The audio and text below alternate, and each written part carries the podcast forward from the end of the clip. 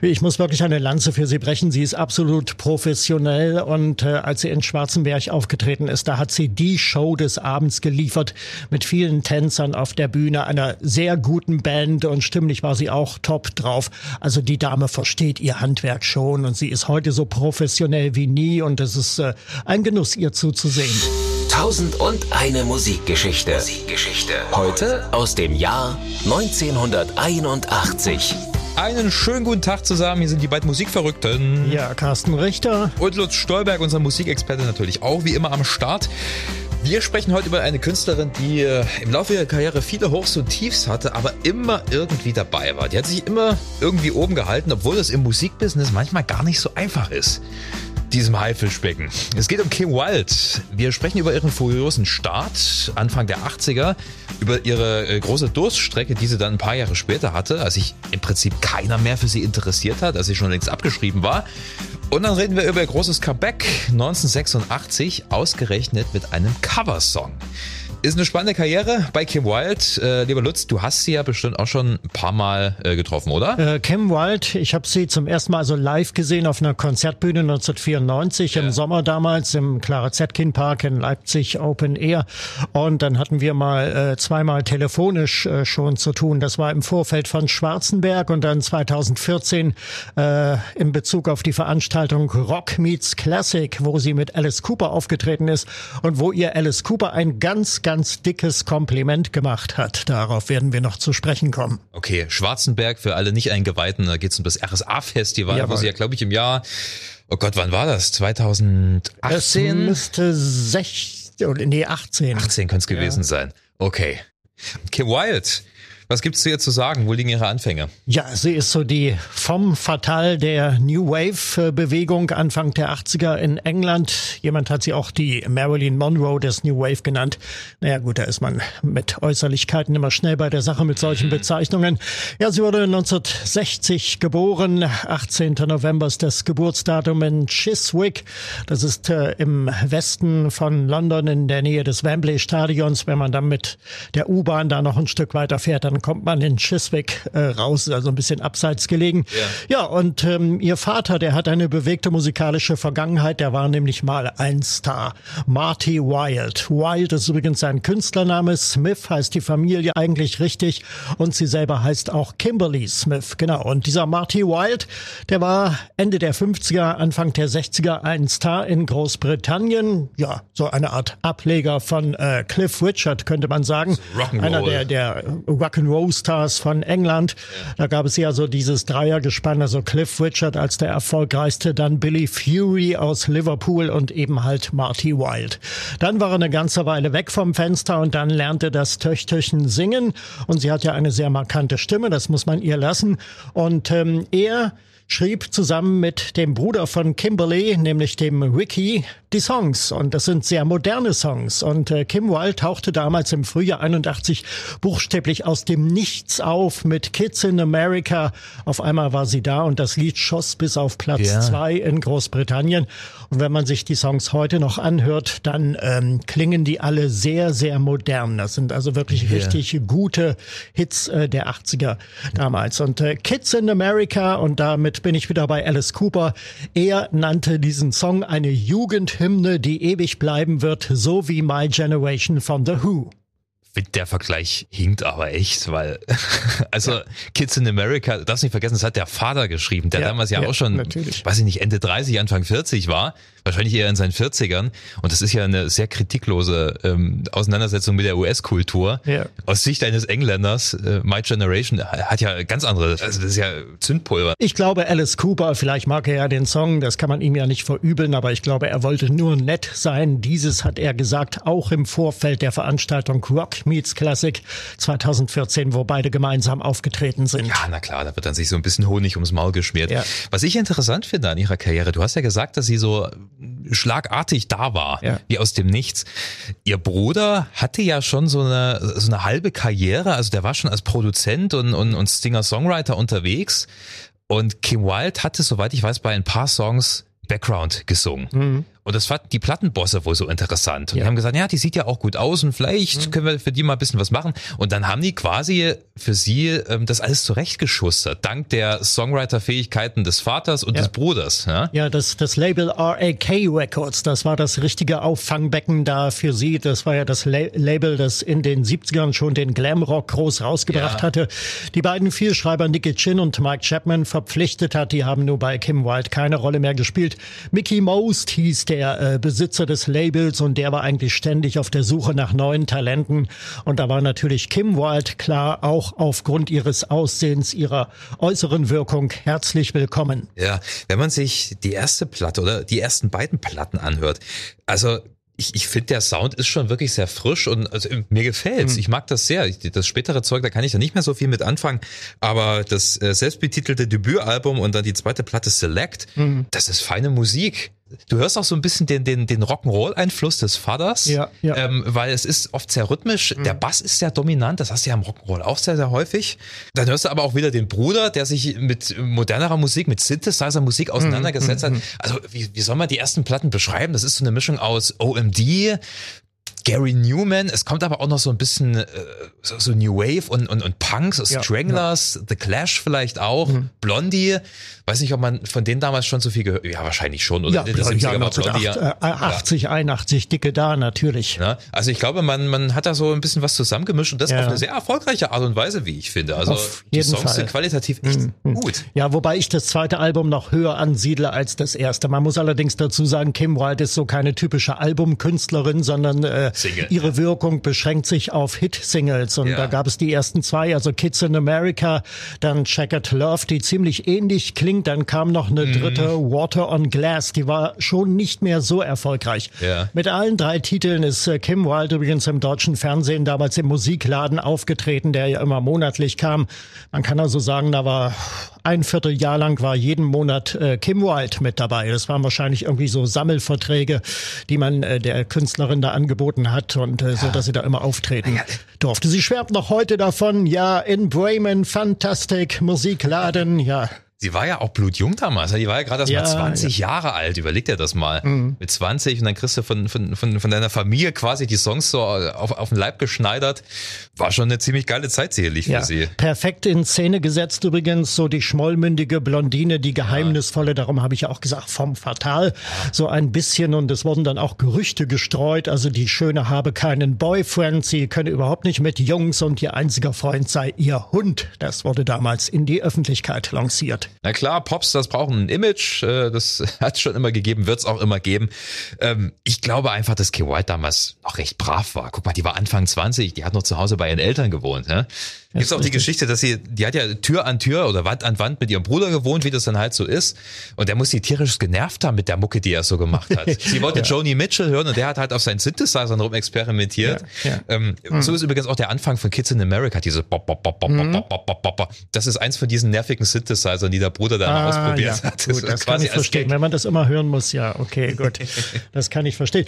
Ja, ja, sie ist auch nicht so ganz einfach, sage ich mal. Also ich habe ja nur, wie gesagt, ein paar Mal mit ihr zu tun gehabt und äh, sie ist so die unterkühlte Blondine, die verschlossene Engländerin und sie ist höflich und antwortet dann auch auf die Fragen, aber mehr eigentlich auch nicht. Ja, ich glaube mittlerweile hat sie auch nicht mehr so viel Bock auf dieses ganze, diesen ganzen Medienzirkus. Ja. Ähm, der, ihr, ihr Sound wurde ja von Album zu Album immer elektronischer und Ja. immer poppiger. Also dieses elektronische, wie gesagt, auf Select finde ich das sehr schön. Cambodia ist ein wunderbares Beispiel. Das ist ja, Ja. ein perfektes New Wave Stück. Ja.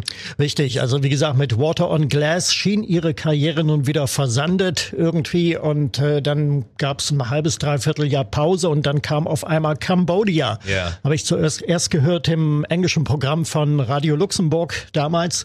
Äh, der Song ist November 81 ungefähr ist, ist er rausgekommen. Ja. und äh, mir gefiel auf Anhieb diese Hookline, dieses äh, Keyboard-Motiv. Und ähm, ja, dann habe ich mir den Text dann mal etwas genauer angehört. Es ist ja ein, ein Song mit politischem Hintergrund, ja. wobei wir das äh, also auch gemäßigt äh, handhaben müssen. Diese Aussage, es ist jetzt nicht die große Abrechnung mit dem Kambodscha-Krieg, mit dem Vietnamkrieg, das ist ganz ja. bestimmt nicht. Also es führt zurück ins Jahr 1970, als der damalige US-Präsident Richard Nixon den Indochina-Krieg auf Kambodscha ausweitete mit der äh, Bombardierung von Nachschubwegen des Vietcong in Kambodscha und dann hat er ja auch bekanntlich Truppen dorthin geschickt und vor diesem Hintergrund erzählt der Song also die Tragödie einer einsamen Frau zu Hause, die sie die um ihren Lover bangt, der als yeah. äh, Kampfpilot nach Kambodscha fliegen muss. He had a job to do flying to Cambodia. Also im Prinzip eine Liebesgeschichte, die dann historisch eingebettet wurde. Ja, ja. Ne?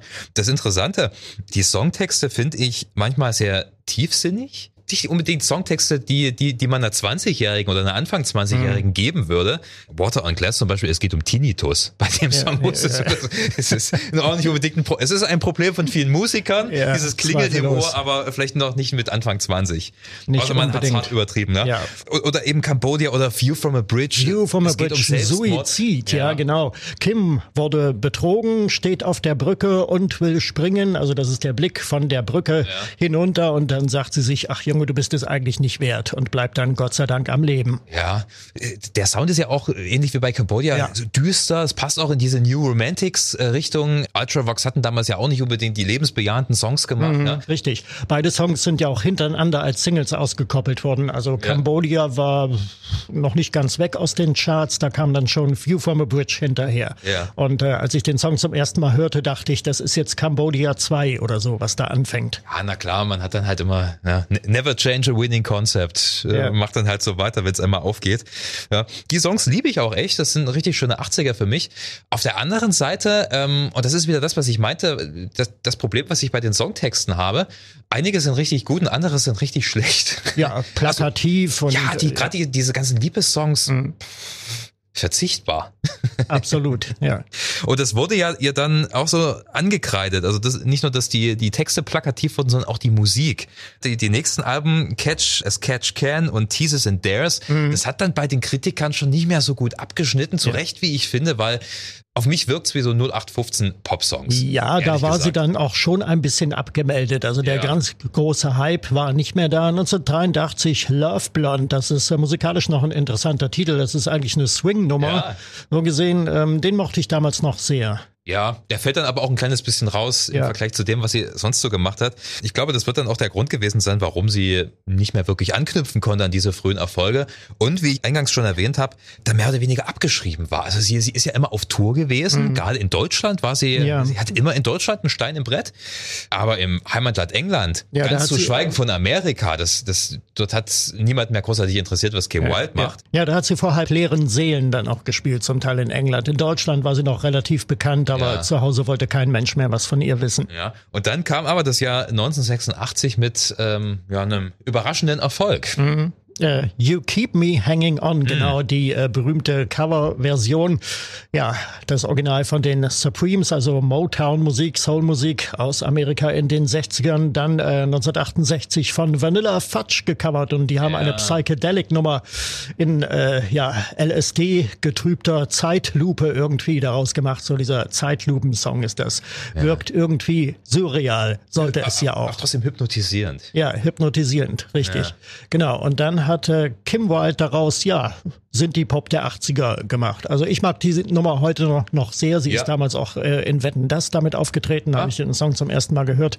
Genau, das geht richtig gut los. Ja, finde ich auch. Ähm, die beste Version. Ja, wenn du das auch mal mit dem Original vergleichst, klar, Motown Sound, das ist geil, das ist, der, der ist auch zeitlos. Aber was sie draus gemacht hat, oder ihr Produzententeam, sicherlich hat wieder ihr Bruder mit drin gesteckt, mhm. kann ich mir vorstellen, das ist schon sehr originell erstmal diese Beschleunigung, High Energy nennt man ja diesen Stil, der damals so Richtig. Mitte der 80er äh, ziemlich populär war. Diese perkussiven Synthesizer, ja. wie so ein Marimba. Mhm. Ja, wird sicherlich alles mit Synthesizer gemacht worden sein.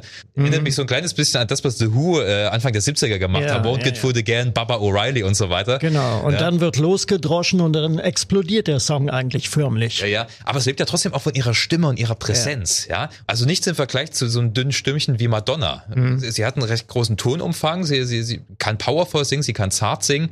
Wenn sie das gut auslebt und wenn sie gut in Szene gesetzt wird von der Musik und der Produktion, ja. dann ist das schon ein sehr, sehr guter Mix. Ähm, ja, You Keep Me Hanging On war dann mhm. ein großer Hit. Ja?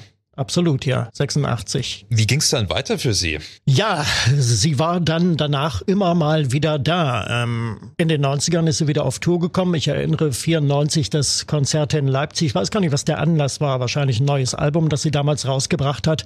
Genau, und ähm, ja, da war sie ja schon 34 und machte immer noch so auf laszives Püppchen, äh, was dann auch äh, beim männlichen Publikum entsprechend Widerhall fand, als sie sich da äh, ihrer Lederjacke auf der Bühne entledigte äh, It's been hot, äh, hat sie dann dazu gesagt, ja. rief die Meute ausziehen. Also das war peinlich eigentlich. Und ähm, ja, dann hat sie sich eine Weile ganz von der Musik verabschiedet und äh, hat, äh, sie ist ja ausgebildete Landschaftsgärtnerin, ja. hat im britischen Fernsehen eine Show über äh, Gärtnerei äh, moderiert, also so eine Art Gartenratgebershow, mhm. was es bei uns auch mal gab. Du und dein Garten oder äh, wie das hieß, ja. Äh, sie ist ja irgendwie schwanger geworden und hat da ihr, ihren grünen Daumen entdeckt oder wie war das? Ja, ne? also so ungefähr äh, genau mit, mit ihrem Partner Al Foley, der, den sie bei, bei Tommy, sie hat ja auch äh, Musicals gespielt, in Tommy hat sie mitgespielt, in einer yeah. Bühnenaufführung, den sie dort kennengelernt hat. Und äh, mit ihm hat sie äh, zwei Kinder bekommen in den 90er Jahren, Tochter und Sohn. Ja, ein paar äh, Hits aus den späten 80ern sollte man vielleicht noch erwähnen. Never Trust a Stranger ja. ist noch recht bekannt. You Came. Mhm. Ähm, also ich habe das Gefühl, durch You Keep Me Hanging On hat sie, irgendwie hat sie es dann geschafft. Also sie hatte dann so einen gewissen Kultstatus. Mhm. Wie du schon meintest, sie war halt immer mal wieder da. Ja. Bis heute eigentlich, oder? Bis heute kann man sagen, ja, 2014 hat sie ein Weihnachtsalbum rausgebracht. Äh, damals äh, kursierte übrigens bei YouTube ein Video, das sie in öffentlich angetrunkenem Zustand zeigt. Sie hat damals mit ein paar Musikern äh, so eine Tour durch die Londoner Metro gemacht, ist da spontan aufgetreten, hat Weihnachtssongs gespielt und da gibt's also ein ganz schräges Video, wo sie wirklich äh, stimmlich voll daneben liegt und ähm, ja, wahrscheinlich hat der Glühwein doch sehr geschmeckt äh, ja, damals ja. ja.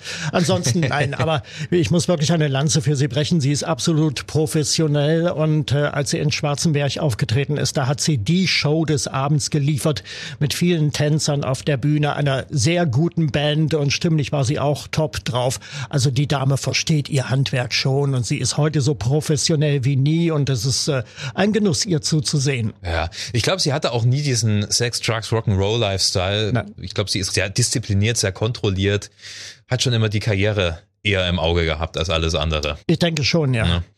Okay, Kim Wild. Haben wir auch mal über sie geredet. War mhm. längst überfällig, lieber Lutz.